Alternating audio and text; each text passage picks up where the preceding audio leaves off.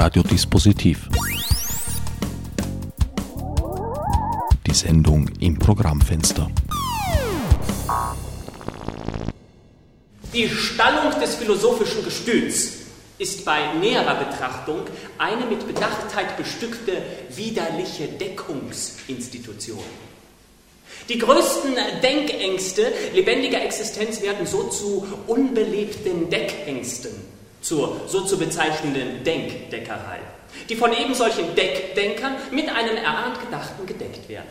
Deckt jetzt ein Denker, also ein Deckdenker, die Ängste einer lebendig bewegten Existenz mit seiner Gedachten zur Deckung gezwungenen, erahnten Form seines Zwangs und der seinerseits auftretenden Befürchtung, den Vorgang der Deckung nicht vollziehen zu können, also die Angst der Impotenz in sich tragen. Ja, dann wird daraus ein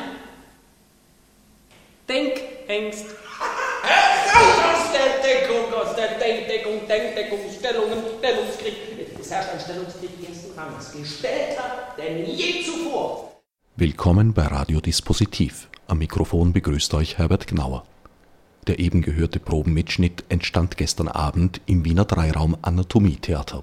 Dort wird die inzwischen dritte Spielserie von Joachim Vötters Erfolgsstück Die Walzermembrane vorbereitet. Nach der Probe fanden trotz der vorgerückten Stunde der Autor Joachim Vötter, der Regisseur und Prinzipal des Dreiraumtheaters Hupsi Kramer und die beiden Hauptdarsteller Andreas Patton und Andreas Erstling Zeit für das nun folgende Gespräch. Ferdinand Schuster ist mir begegnet bereits während meines Architekturstudiums.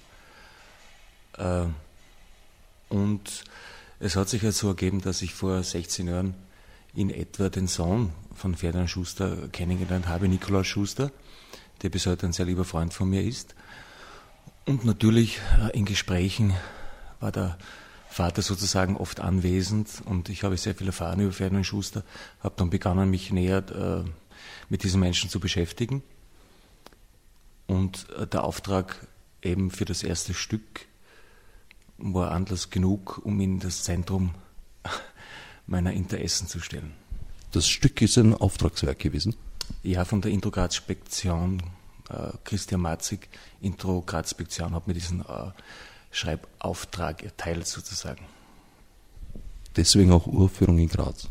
Das ist richtig, ja. Es ist eine Co-Produktion, praktisch mit ja. der Introspektion Graz.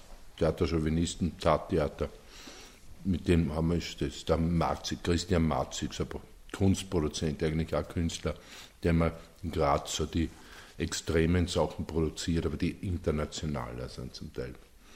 Mit dem arbeiten wir eigentlich schon seit einigen Jahren produktionsmäßig zusammen, weil der auf dem Level irgendwie arbeitet. Hupsi Kramer, der Regisseur des Abends. Äh, wie bist du auf, auf, auf den Stoff gestoßen, Ferdinand Schuster? Ne, eigentlich bin ich zuerst am Christian Marzig gestoßen über diesen, über diesen Gunter Falk, wo wir die Gunter Falk Show damals miteinander produziert haben das hat uns verbunden.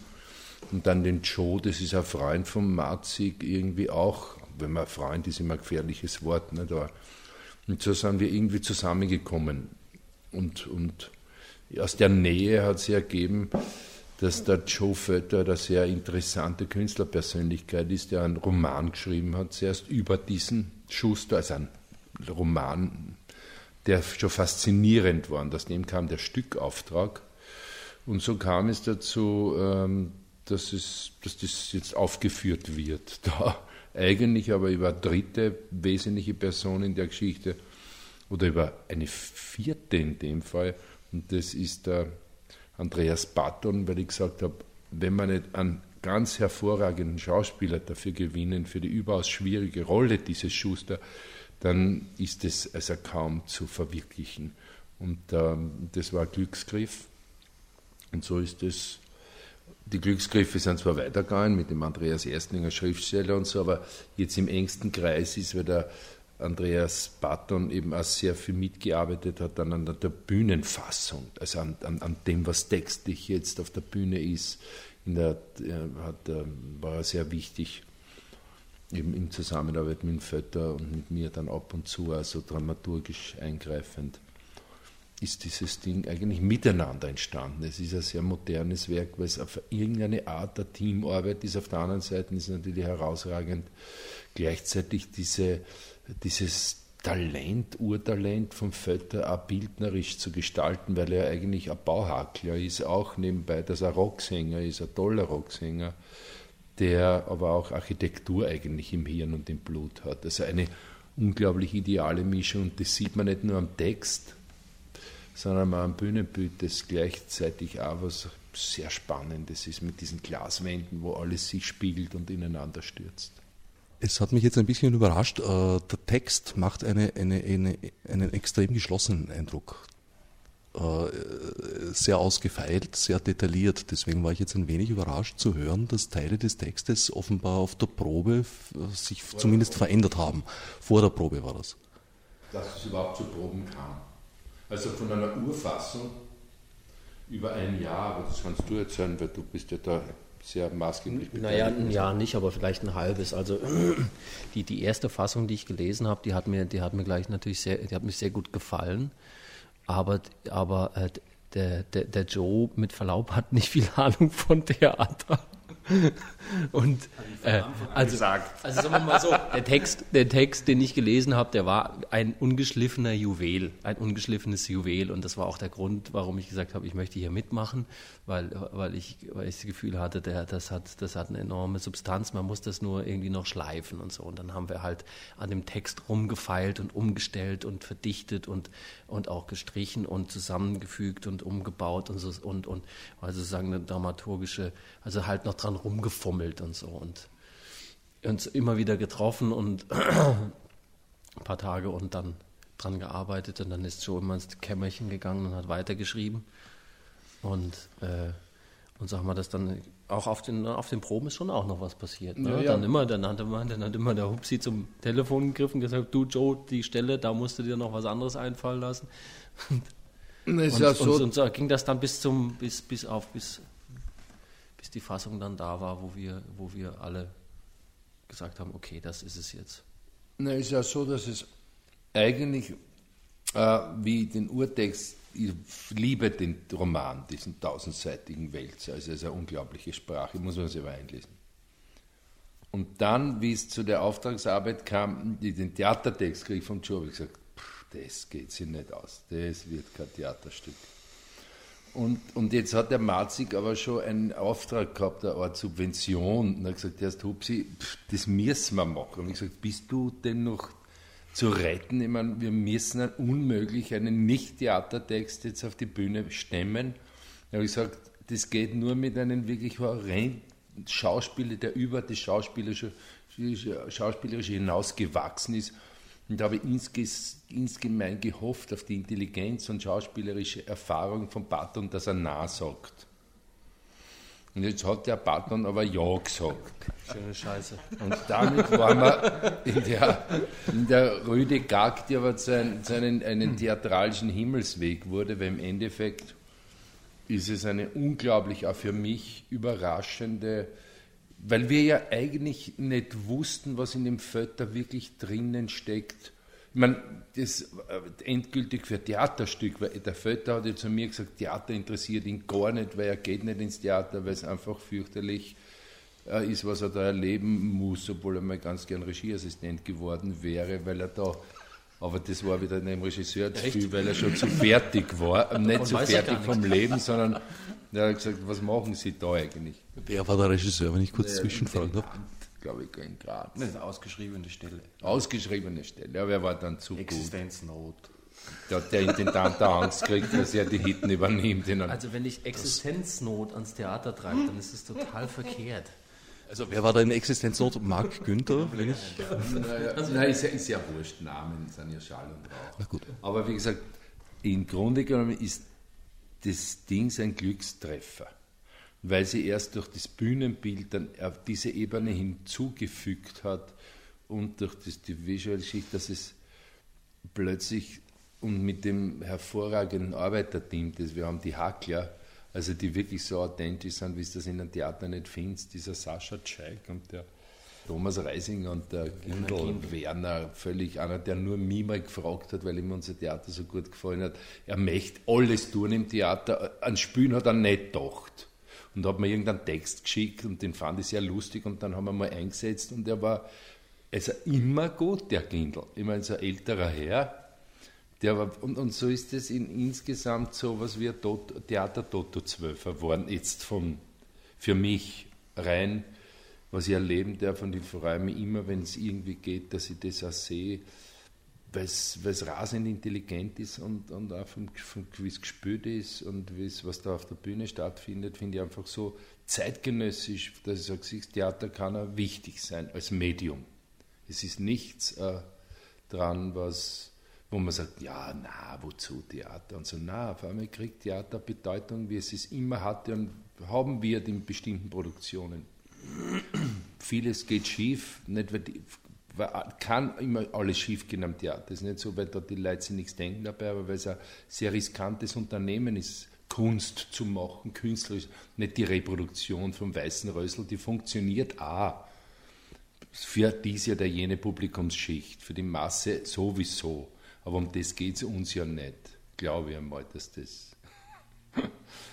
Obwohl, wenn ich den Andreas so anschaue, wie er sich jetzt ich meine, ich nachgedacht Ich fände es nicht schlecht, wenn doch ein paar Leute kämen. Ja, ja. das finde ich nicht schlecht, wenn sie sagen, das ist das weiße Rössel der Avantgarde. Da müssen wir eine reiten mit unseren schwarzen Ratten und Motorrädern und Computer.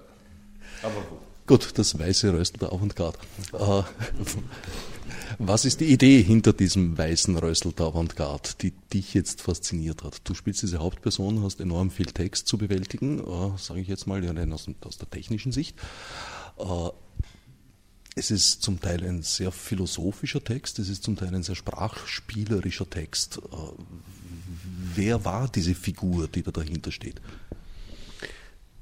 Naja, also ich, ich äh, äh, also ich muss mal als erstes eine große Lanze brechen natürlich für den Text. Ich finde, ich finde das eine ganz tolle Sprache und äh, und habe das. Es war jetzt heute Abend auf der Probe auch wieder so. Die zieht einfach. Die die ist die ist präzise. Die ist äh, äh das ist was ganz spezifisch, spezifisch österreichisches auch. Also das sind auch ganz lange endlose Sätze, die ganz genau versuchen, was zu begreifen, was dann dann dann in, in, im Formulierungswillen sozusagen doch durch die Finger rinnt wieder, ja, und, und ungreifbar ist und, und, und, und den, den Wahnsinn vorantreibt. Also das, das sehe ich schon ganz in, in wirklichen Kontexten zu Thomas Bernhard und, und, und, und, und Jelinek und, und älteren Autoren auch.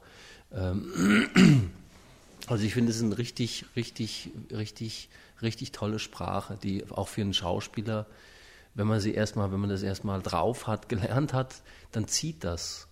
Und es, ist, hat, es, es hat eine Hermetik äh, und vor allen Dingen tut das, tut das Ganze über, über diese authentische Person äh, Ferdinand Schuster weit hinausreichen. Das finde ich ganz wichtig. Also sozusagen, dass, dieser, dass, dass, dass diese, diese Person, die, ähm, die, die sich abkämpft äh, an an, an, an der österreichischen Krankheit sozusagen und die versucht zu bekämpfen im, äh, mit dem eigenen Kopf. Äh, über die geht es hinaus. Es, wird, es, es, hat, es hat eine allgemeine, es hat eine allgemeine ähm, Größe, das Ganze. Ja. Der Ferdinand Schuster im, im, im Stück äh, versucht, äh, den, ist es korrekt, den Marianengraben, nein, ich, in Geografie war ich nie besonders gut, den mittelatlantischen Rücken äh, zu vermessen eigentlich. Sehe ich das richtig? Mhm. Das ist richtig. Er baut ein Modell des mittelatlantischen Rückens, äh, das er eben von in einer, so, in einer Art Zwischenwelt, die äh, zwei Weltkarten nach oben und unten hin abgrenzen. Von, äh, von oben hängt er dieses Modell der, der ewigen Wunde zwischen der alten und der neuen Welt ab und studiert diese Wunde, die er als ein Modell der Gegenwart zu erkennen glaubt. Um dieses Modell der Wunde in die Welt hineingebaut äh, wird ein Haus, ein Raum, sagen wir mal vorsichtig, ein Raum, dessen vier Wände äh, vier verschiedene, soll ich sagen, Geisteshaltungen repräsentieren.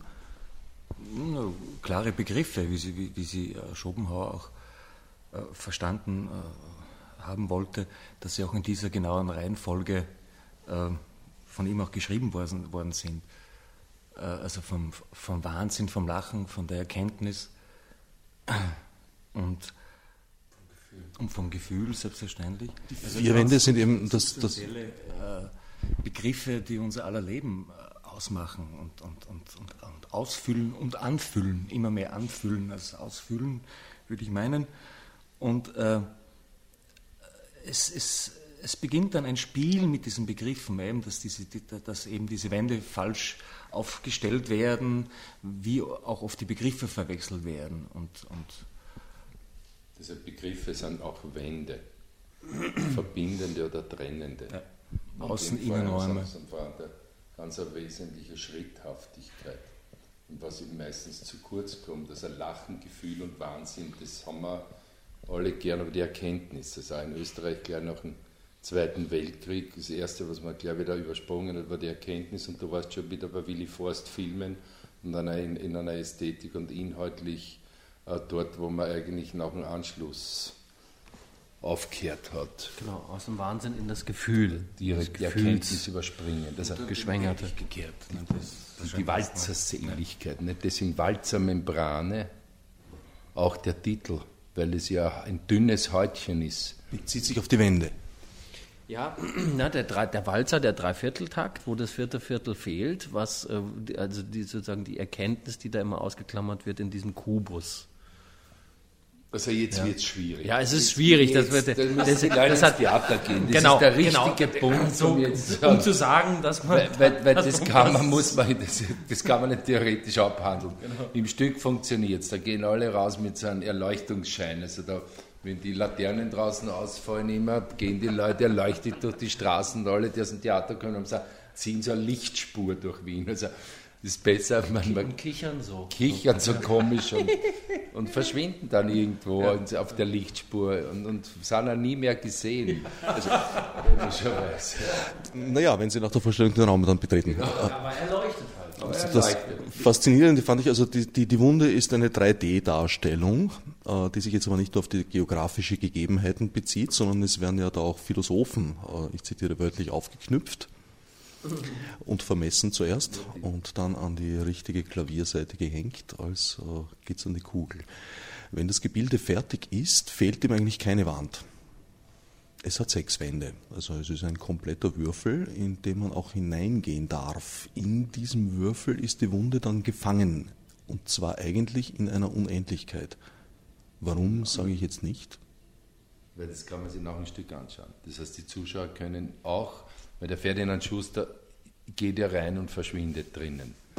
Die Zuschauer gehen dann rein und suchen ihn, der ist aber nicht mehr da, sind aber plötzlich in der Unendlichkeit, weil diese vier Wände ja alles spiegeln. Jetzt hast du es verraten. Das nein, muss nein, nein.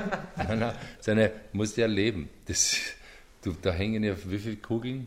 480. 480 Philosophen hängen da. Also 2500 vor Christus, Platon, also in etwa nicht.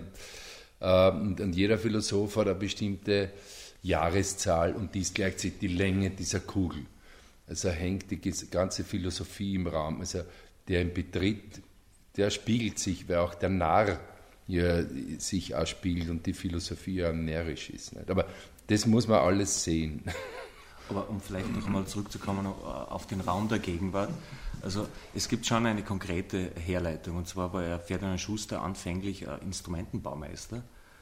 Und äh, dieser Raum der Gegenwart ist auch zu begreifen als Instrument. Mhm. Er spricht es also auch im Stück aus, wo er sagt, die Instrumentalisierung äh, der Welt schreitet voran, alles wird instrumentalisiert, das Gefühl, das Lachen, also unsere, unsere äh, Fundamente eigentlich. Ne? Und äh, oben und unten sind quasi Decke und Boden des Streichinstrumentes und es fehlen noch die Zargen. Das sind diese vier Teile, die diesen Raum abschließen und es wird daraus ein Instrument. Der Resonanzraum. Wobei Instrumente eben dazu neigen, ein Eigenleben zu entwickeln. Genau. Genau, und wenn, und wenn was in der, und wenn was in der Konstruktion nicht stimmt von dem Instrument, dann hat es einen Wolf, wie man hört im Hintergrund. Ja, der Regisseur macht das gerade vor. Der Jaulton. Der Jaulton. Das Schnarren. Der Schrei nach der Subvention wird laut. Der Nein, aber, aber Wolfston. es, ist, es ist natürlich ein Spiel mit verschiedenen, äh, mit verschiedenen, mit verschiedenen Begrifflichkeiten, die da aber wunderbar irgendwie zusammenfinden in dem, in, in, dem Stück. Ja. Also dass der Gegenwartsraum sozusagen auch äh, Töne von sich geben kann und die dann auch unter Umständen nicht gut klingen, weil irgendwas in der Konstruktion falsch ist und so. Und, und gleichzeitig ist es, ist es Geschichte, da wird die Tiefe ausgelotet in, äh, im mittelatlantischen Rücken, dann ergibt es eine, dann, äh, ja, keine Ahnung, dann kann es eine Harfe sein an den Seilen und dann, und dann geht es ab in die Geschichte und äh, äh, rein in die Düsternis und, und also das, das ist, ein, das, das ist natürlich ein philosophische äh, Grand Guignol, wenn man so will, weißt du, das, das, das, das spielt so, deswegen ist es auch so vergnüglich fürs Hirn, also Aber es misst sie an etwas. Es misst sie an Glenn Gould. Also der ist auch sehr wichtig. Das kommt auch als Musik wieder seine Bach-Interpretationen, weil er so ein Integral, also einer der großen integralen Kunstmeister ist, der das aber auch intellektuell erkannt hat, seine ganzen musikalischen Experimente. Und daher, dieser Glenn Gould ist ein Ort, der führt auf immer, der nimmt dann praktisch an der Hand oder man wird ihm an die Hand gegeben auch. Das heißt, das hat sehr viele Ebenen, die ganzen, und, und, und so rote Fäden durch. Und ich glaube, dass es einfach für, das, was ich bisher erlebt habe im Publikum, jeder kann sich drinnen eine Art Weg suchen in dem Labyrinth, weil es gibt keine Erklärung. Also wir gehen da nicht her und sagen, wir wissen was besser, sondern wir versuchen anhand eines großen österreichischen Künstlers und Architekten, Den keiner- den keiner meist- kennt den oder viel zu oder wenig. viel zu wenig, der, der wesentlich war, weil er ein Avantgardist ist, war und frühzeitig ein integrales Architekturmodell entworfen hat, vor allem nach der Erkenntnis des Zweiten Weltkriegs. Da ist in dem Stück auch der Wittgenstein sehr wichtig, weil der sehr analog zu dem Ferdinand Schuster war mit seinen Weltkriegserlebnissen. Erster Weltkrieg, Wittgenstein auch mit dem Instrument der Violine und dann eben dieses, die Hasbach-Kanäle, also der war in der Schule in Hasbach, war ja der Wittgenstein. Also auch diese Ebene ist ganz wesentlich in der Textstruktur, nämlich eine, und da wird es jetzt komisch, das heißt für mich ist das Stück auch deswegen so lebendig, weil es zwar sehr intellektuell scheinen kann, aber gleichzeitig ist es sehr humorvoll, weil es spielerisch mit dem umgeht und nicht sagt, so ist es und wer das nicht versteht, ist deppert. Es gibt da nichts zu verstehen, sondern man macht sich auf und wer wirklich, weil es geht ja nicht darum im Leben, wir suchen etwas. Und wir werden nie das finden, was wir suchen, sondern wir sollten das, was wir, was wir gefunden haben, als das erkennen, was wir gesucht haben, auch wenn es ganz was anderes ist. Und das ist eigentlich für mich diese, diese Möbius-Schleife, die drinnen ist. Also eine sehr moderne Angelegenheit, mit Denken spielerisch umzugehen. Und du bist auf der Stufe 1 als Kind genauso vorhanden drinnen, Also, ja. als, als, als, als wenn du schon weiter fortgeschritten bist in einer Bildung. Weil du sagst, da, weil die, die Arbeiter retten die immer, weil die machen es immer lustig über das Ganze und bringen die, Ja, Re- denen ist, die Re- denen Wirklichkeit Ist, denen ist rein. ja auch vollkommen wurscht, ob Völlig man, ob, wurscht, ob die jetzt lachen das, genau ob, aus. ob jetzt Erkenntnis oder Gefühl, die verwechseln das. und- Wechseln Schopenhauer mit Weinheber, weil er so ähnlich klingt. Der eine hebt einen Schoppen, der andere den Wein.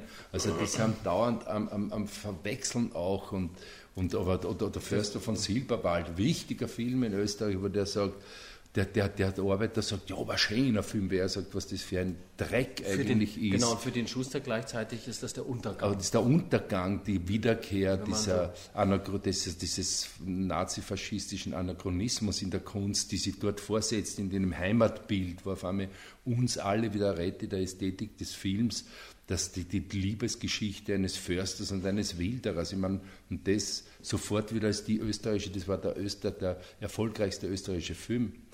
Ich meine, und das ist ein Schmäh, wie heute fast alles ein Schmäh ist in den Medien. Aber das ist eine andere Ebene, daher ist es so gefährlich. Also, ist im Übrigen auch äh, äh, eigentlich durch Zufall entstanden. Kennst du die Geschichte des Films? Alfons Stummer?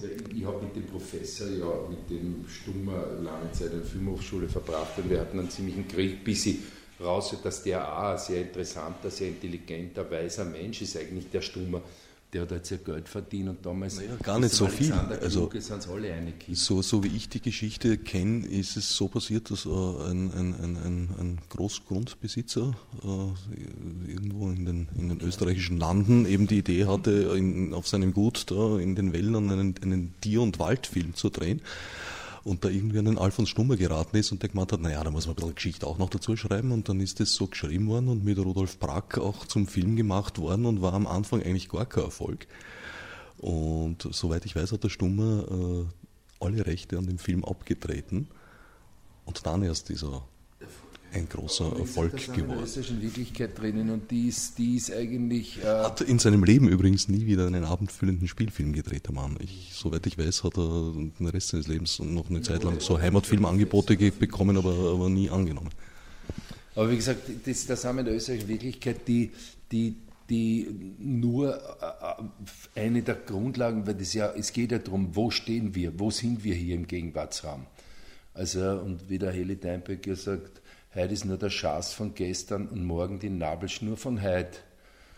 Das heißt, wir sind in einer permanenten Blutwurst drinnen äh, und also in Schlachthöfen praktisch, die oben und unten zugnagt sind und von irgendwelchen Aktienfuzis umeinander geschupft werden in der Gegend. Also das ist so die Wirklichkeit.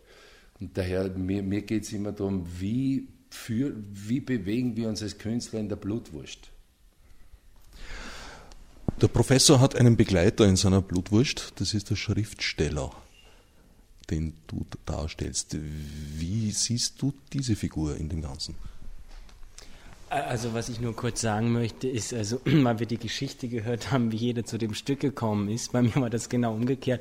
Der Hupsi hat mir den Text gegeben, ist mir drei Wochen lang hinterhergelaufen und hat gesagt, habe ich es jetzt gelesen und wie sieht's aus, wie sieht's aus? Und ich hatte am Anfang ähm, also eher Berührungsängste mit dem Text. Ich habe sehr lange gebraucht. Ich habe dann irgendwann, nachdem ich glaube ich zweimal abgesagt habe, dann zugesagt. äh, und äh, wo, mit dieser Entscheidung bin ich natürlich heute sehr glücklich. Ähm, also ich hatte am Anfang eher große Probleme mit dem Text. Mir, für mich war er sehr befremdlich und für mich ist es im Nachhinein äh, eigentlich umso schöner, also wie nah ich dem Text kommen konnte und äh, wie sehr ich jetzt im Nachhinein eben auch spüre, wie eben so ein starker Text einen Schauspieler auch tragen kann. Ja, also ich muss da als Schauspieler gar nicht so viel tun, sondern den Text einfach nur als Texter mal bedienen und äh, dann kommt schon was ganz super Großes bei raus. Und das ist das, was ich selber auch gelernt habe. Ja, also wie der, wie der Hupsi eben so schön gesagt hat, ja, wir suchen alle was, wir werden nie finden, das, was wir suchen, wenn wir das anerkennen, was passiert. Das ist eigentlich das Großartige. Und für mich selber äh, hat das ganze, ganze Stück und eingebettet auch in diesem Team, ähm, war das einfach eine großartige äh, Lebenserfahrung. Äh, zu deiner Frage jetzt der Schriftsteller selber. Der Schriftsteller ist ein, man könnte sagen, ein, ein junger Freund des, des äh, Herrn Schuster, des Architekten, des Professors.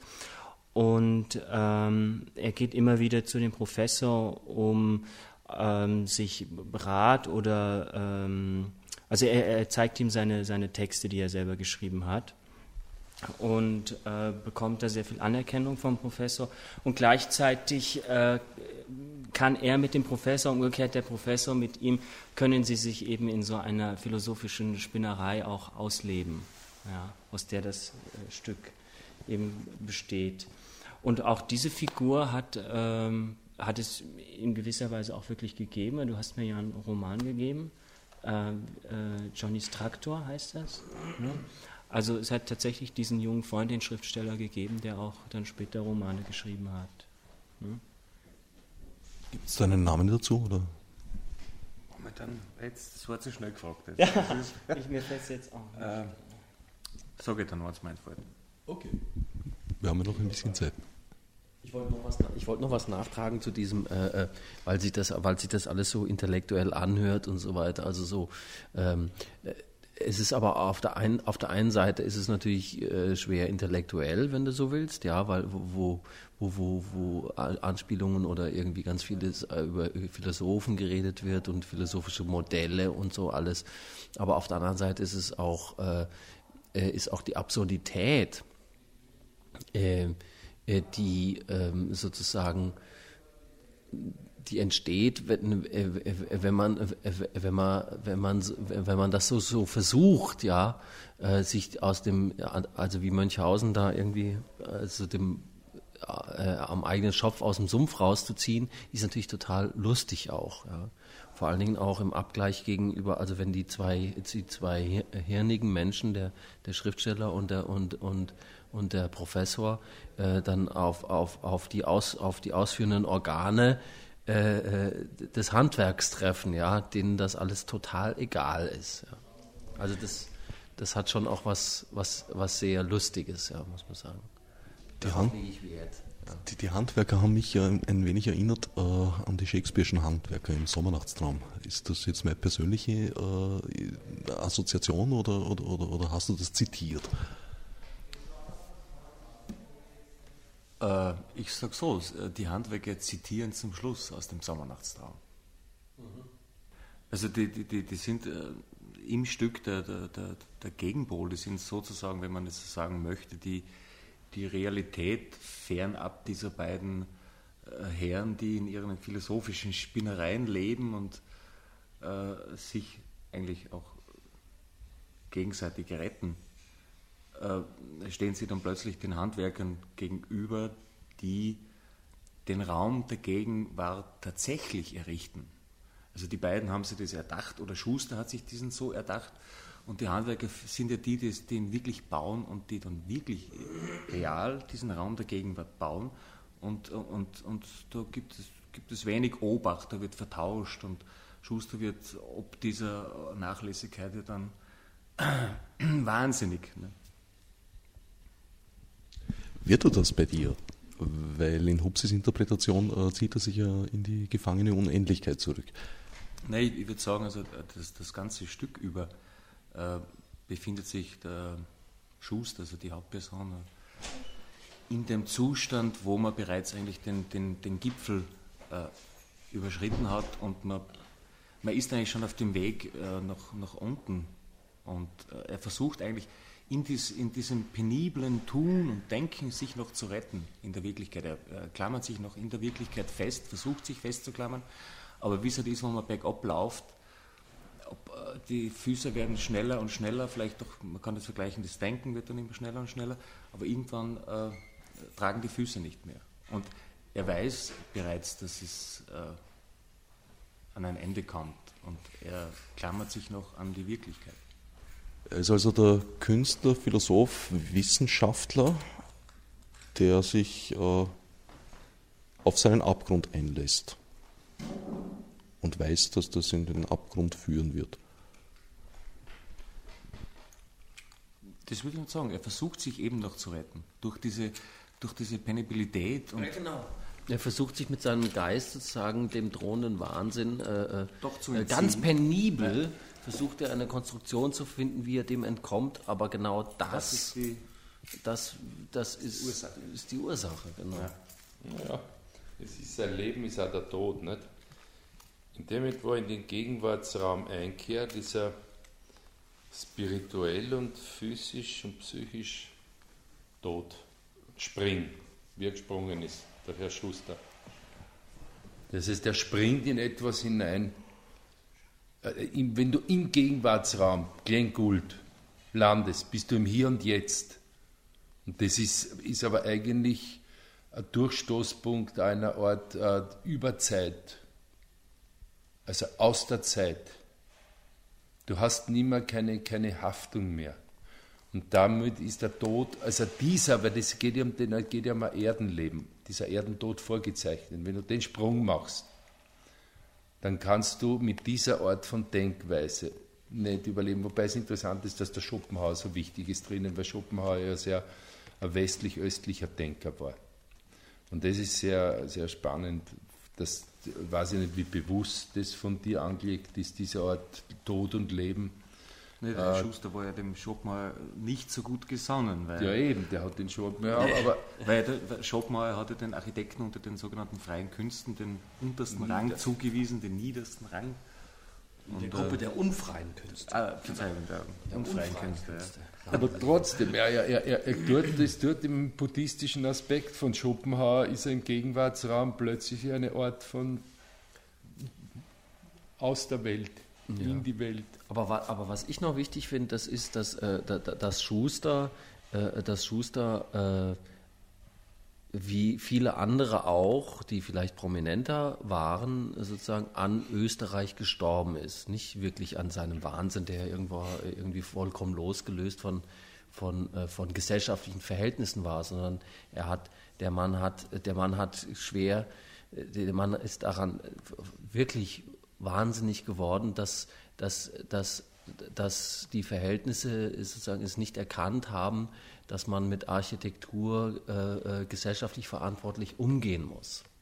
Ja, dass die ein Abbild sind äh, dessen, also wie, was wir bauen, das sind wir sozusagen. Ja. Und äh, in, in, in, insofern ist das, ist das, hat das schon auch eine ganz, ähm, bei allem Humor und bei allem Witz, eine ganz, ganz äh, verzweifelte, ähm, verzweifelte ähm, Dimension und das kommt, und das ist im Stück ja auch so. Er, er, er scheitert an dem Dreivierteltakt, der das nicht fertig macht, der diese vierte Wand, der die äh, nicht, nicht, nicht haben will. Der immer alles, äh, der immer alles, äh, den Diminutiv überall drauf sitzt, der überall die leichte Verdaulichkeit haben will, der überall die Oberflächlichkeit haben will, der die Erkenntnis immer ausklammert, der nach dem Wahnsinn sofort äh, das Gefühl installiert, der äh, die Vergangenheit nicht bewältigt, der schleißig umgeht mit diesem, mit jenem und der, äh, der die, die, die, die das Wollen an, an die Wand drängt, auslacht. Also es sind ja die Arbeiter, die dann, denen das alles total scheißegal ist, die mit ihrer Wurstigkeit äh, zerstörerisch wirken und so. Ja, das ist schon auch wichtig. Beim Schriftsteller habe ich eher den Eindruck gehabt, dass er äh, fasziniert ist von diesem Schuster, äh, dass er ihn sehr fasziniert beobachtet, äh, auch ein, ein, Stück des Weges, also des Abhangs sozusagen ein bisschen begleitend mitgeht, aber sich nie auf, das, auf, auf, auf, diesen, diesen Lauf hinunter einlassen würde. Sehe ich das richtig? Also ich selber erlebe das so, dass es eine große Faszination gibt, ja, für den, von dem Schriftsteller zu dem äh, Schuster. Aber äh, es gibt doch, es gibt, es gibt an einer bestimmten Stelle immer wieder auch eine Grenze, wobei ich nicht das Gefühl habe, dass der Schriftsteller sich entschieden hat, sondern er steht irgendwie noch davor und es ist so auch ein Teil immer, also der Professor ist ihm einfach teilweise noch voraus. Ja, und da kann er einfach diesen Schritt nicht mitgehen. Ja. Aber ich habe nicht das Gefühl, dass der Schriftsteller bewusst entscheidet, da gehe ich jetzt mit oder da nicht ab einem bestimmten Punkt. Ja.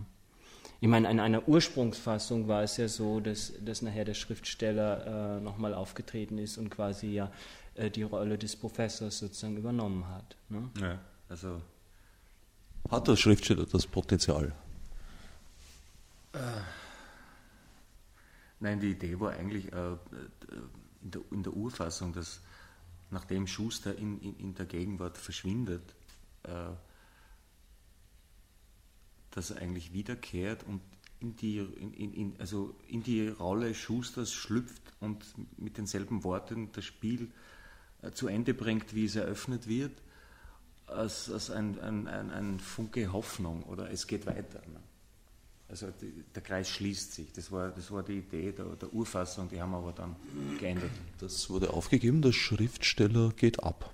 Ja, das ist ja Andreas Erstling gelegen, weil der hat einfach nicht. der hat das nicht Nein, das ist, das ist an dem Hupsi Kramer gelegen, der hat das nicht begriffen. Aber was tut der Schriftsteller jetzt? Das würde mich interessieren. Der hat doch gewesen, weil er nicht ober ist vom Hoch. Nein, ich konnte keinen Text mehr lernen. Nachdem es jetzt dem Schriftsteller ja nicht gegeben ist, den Kreis zu schließen, äh, was bedeutet sein Abgang?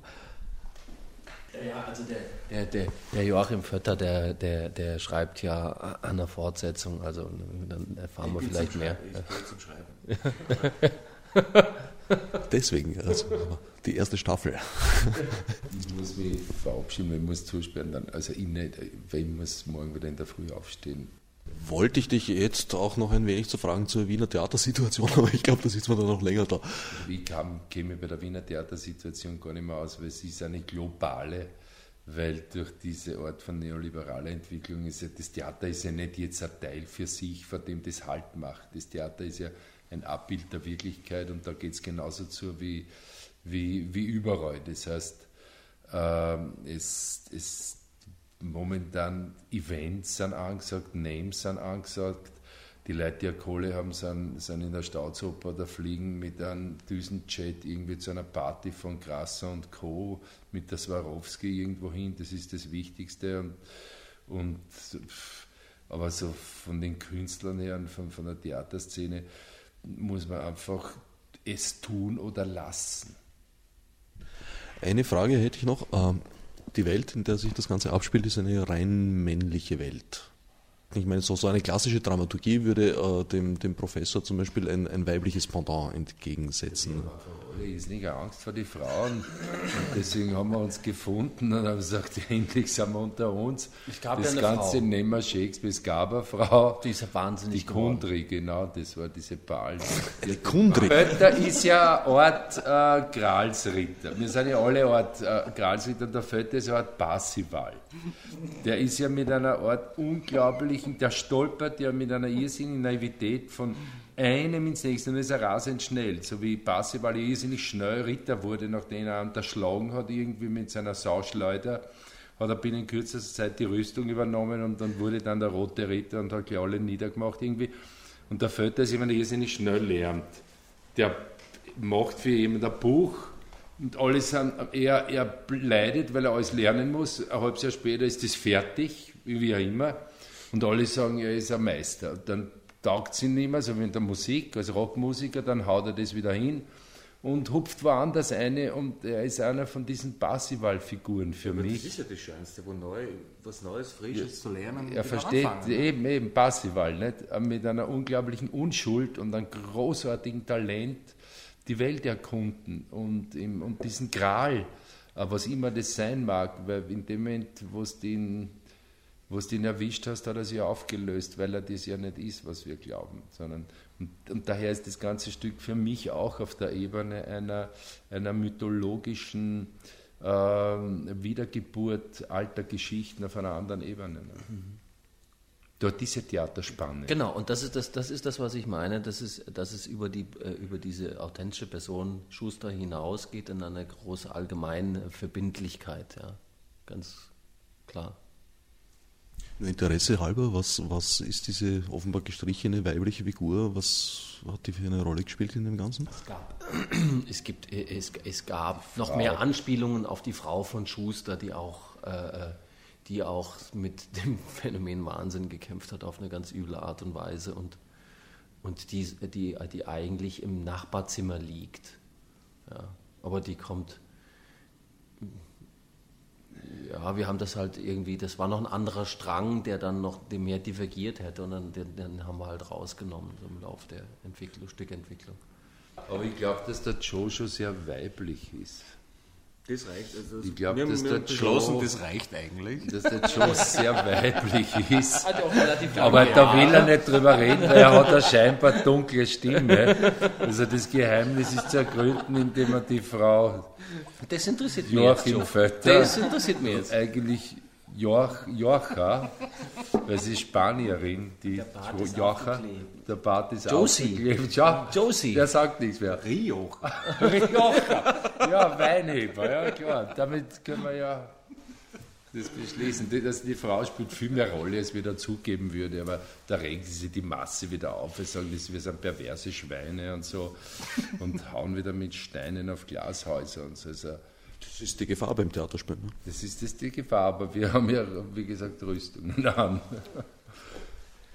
Möchte noch irgendwer irgendwas loswerden zu. Liebe Grüße an die daheimgebliebenen. Das ist immer gut. Ich will doch noch ergänzen, weil vor der Andreas erzählt hat über die Rolle des Schriftstellers. Mutti und meinen Onkel Josef.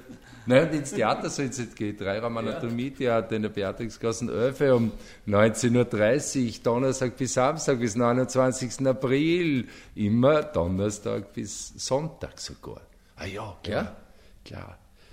Also wie gesagt. Also jetzt nochmal für die, für die also Hörer für die, und Hörerinnen. Die bitte. Zurückgebliebenen, nicht die daheimgebliebenen. Nein, man, ich schätze ja die Radio Orange-Hörer, wie man weiß. Also es ist immer jetzt ab 12. April, da ist die Premiere von Donnerstag bis Sonntag im Dreiraum Anatomietheater.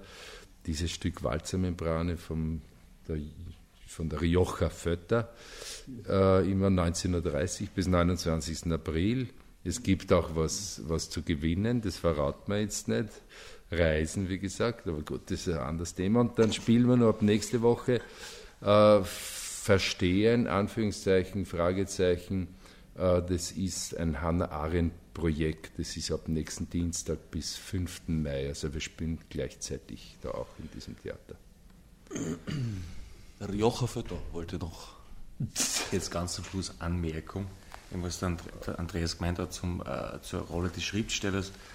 Äh, weil du gemeint hast, den Schriftsteller hat es ja wirklich gegeben und das, und das stimmt ja, dass Michael Scharang öfters zu Gast war im Haus Schuster und das weiß ich halt durch Erzählungen von Nikolaus und äh, wie ich angefangen habe schreiben, habe ich mir gedacht, wie, wie gehe ich damit um mit dem Stück, mit, weil ich doch sehr großen Respekt gegenüber den Schuster habe und, und man dachte, das, das, das hat sich so verhalten, dass da wirklich ein Schriftsteller regelmäßig zu Gast war. Man hat sich ausgetauscht, dass ich gesagt habe, ich, ich baue mich quasi selbst in das Stück ein, als Schriftsteller. Aber es gibt äh, einen realen Hintergrund. Also der Schriftsteller ist ein bisschen ein alter Ego von dir auch, zwischen dir und Michael Scharang. Das ist wieder eine andere das, Geschichte. Das ist eine andere die Geschichte. Zwar. Ja, aber, aber die, Erzählung, die Erzählung war der Auslöser von Nikolaus gesagt habe, ah, da war wirklich ein Schriftsteller zu Gast. Und so, das kann man im Stück verwenden. Also ich stelle mir jetzt, ich baue mich so ein, dass ich Besucher bin und seine Welt erkunde, was ich ja tatsächlich vorher gemacht habe. Dass ich die Welt Schusters erkunde und das mache ich auf der Bühne eigentlich. Ne? Deine Welt sind die Berge. Heidi. Heidi. Es ist zwölf, da wird Hupsi immer kindisch. Gut. Also ich glaube, damit haben wir jetzt genug, um das morgige Programmfenster auszufüllen. Ich danke für das Gespräch. Danke.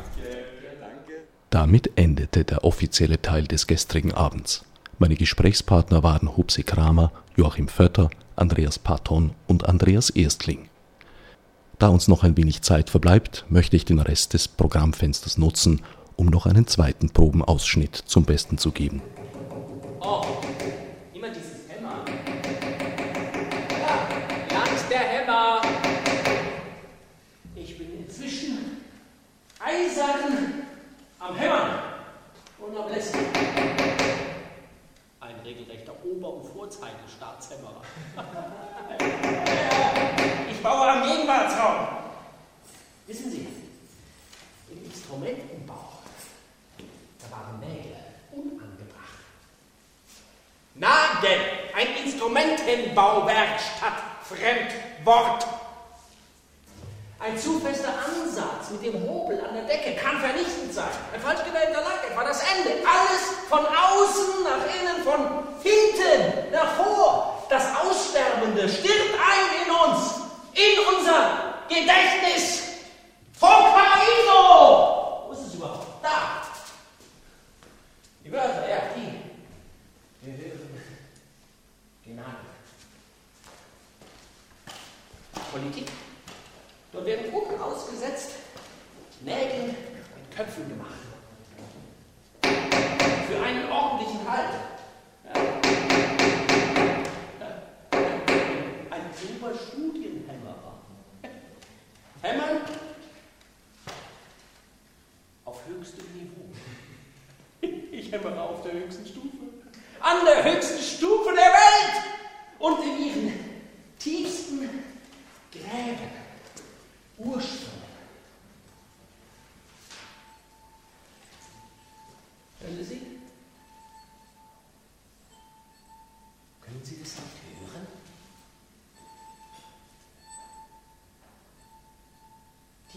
offene Wunde.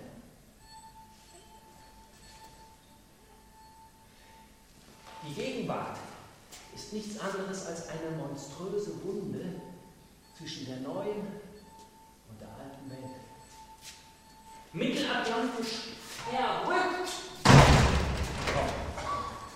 Es kommt, es kommt das Lachen, die Erkenntnis, das Gefühl, der Wagen ist. Die Zeigen, die Gegenwartsinstrumentalisierung Seitenteil.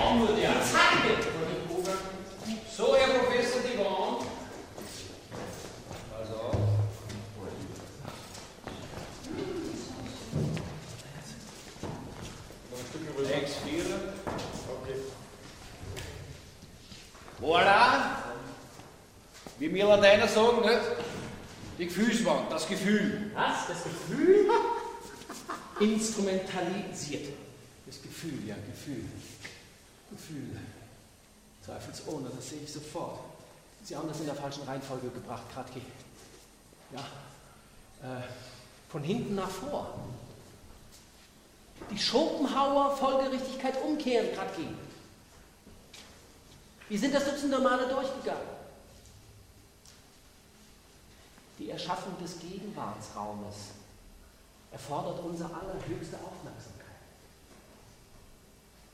Noch einmal langsam für Sie.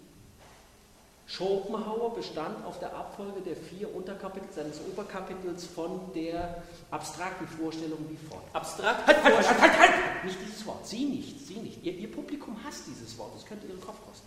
Er meint sie ja nur gut. Abstrakt. Radke, wie folgt. Das Kapitel vom Wahnsinn, folglich dann vom Gefühl, dieses wiederum übergehend in das Kapitel vom Verhältnis der abstrakten Vorstellung zur anschaulichen und dieses wiederum weitergehend in das Kapitel vom Lachen.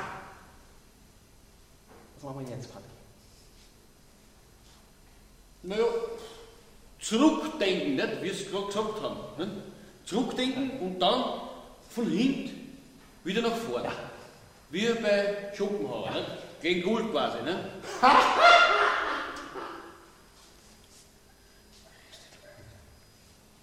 Ja, wie, Naja. wo, wo, wo beginnen wir? Naja, mit dem Lachen. Nicht? Und dann? Über das Verhältnis der abstrakten Erkenntnis zur anschaulichen. Nicht? Ja. Dann das Gefühl. Und zum Schluss der Wahnsinn. Nicht? Schattenbox, fertig ist die Kiste. Gut so, gut so, gut so. Also jetzt das Lachen, ja? Das, Lachen, das Gefühl hinaus. Ja? Vorsicht, Mit Damen. mit, dem, mit dem Lachen behutsamen Umgang. Meine Herren, ja, jetzt das Lachen. Am Anfang das Lachen, die Lachwand. Ja, das Lachen. Mein Gott, mir scheint mein ganzes Leben habe diesen vier Schopenhauer-Unterkapiteln verbracht. Unentwegt, folgerichtig.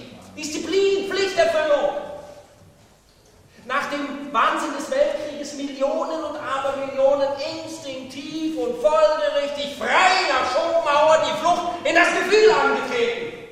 Eine abgekartete Gesellschaftsflucht, Flucht von dem Wahnsinn direkt in das Gefühl, in das Gefühlsgeschwängerte. Und doch überall diese, diese Wollenstöne. Bis heute. Diese Empfängnis Ich habe ihn miterlebt, den Wahnsinn, den Krieg. Die Mutter mitten in diesem Wahnsinn, im Wahnsinn verschwunden, in einer Nervenheilanstalt. Vorerst Depression, dann Verrücktheit, plötzliche, wurde gesagt. Tod unter fragwürdigsten Umständen, Verschwiegenheiten. So wie dieser Wahnsinn, in dem ich mich befand.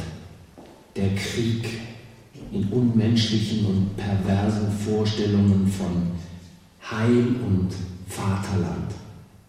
Und der Wahnsinn, in dem meine Mutter zum Heil ihrer Geisteskrankheit zu gehen hatte, beide wie unerklärlich und plötzlich da gewesen sein sollen, um unter schleierhaften Umständen unterzugehen, in Gruben zu verschwinden. Verschleierung, Verschwiegenheiten. Die unauslöschliche Angst, verrückt zu werden. In mir. Plötzlich. Schleichend. Im plattentektonischen Tempo der Mutterwunde. Geisteswund. Meine Frau. Sieben Jahre nun schon in tiefsten Depressionen. Ein siebenjähriger Dämmerzustand, meine eigentliche lebenslange Angst, die Dunkelheit um sie und in ihr, sie wird zu meiner. Es ist wie in einem Totenhaus.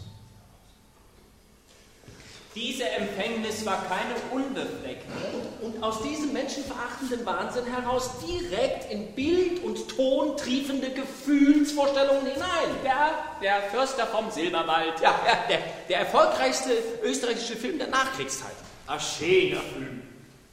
Radke, Jahrzehnte der Gefühlsduseleien. Und aus dem Gefühl direkt in das Lachen übergegangen. Das Kapitel Erkenntnis dazwischen einfach unter den Teppich gekehrt, wie auch das Gedächtnis. Sehen Sie? Das Lachen. Sehen Sie? Sehen Sie? Hören Sie? Die Lachgesellschaft. Ein Gesellschaftsdebakel, dieses im eigentlichen Hass erfüllte Lachverlangen. Hass. Hassbach. Cornel. Spaßgesellschaft. Ganz schnell oben. Und sogar wieder unten in der Lebensachterbahn. Ja, das kenne ich. Gerade. Lebensfern Achterbahn. Das war aber wirklich ein schöner Film, Herr Blutlichter. Als Nef Margot mi ngurnesi. Fichtis obsidruitar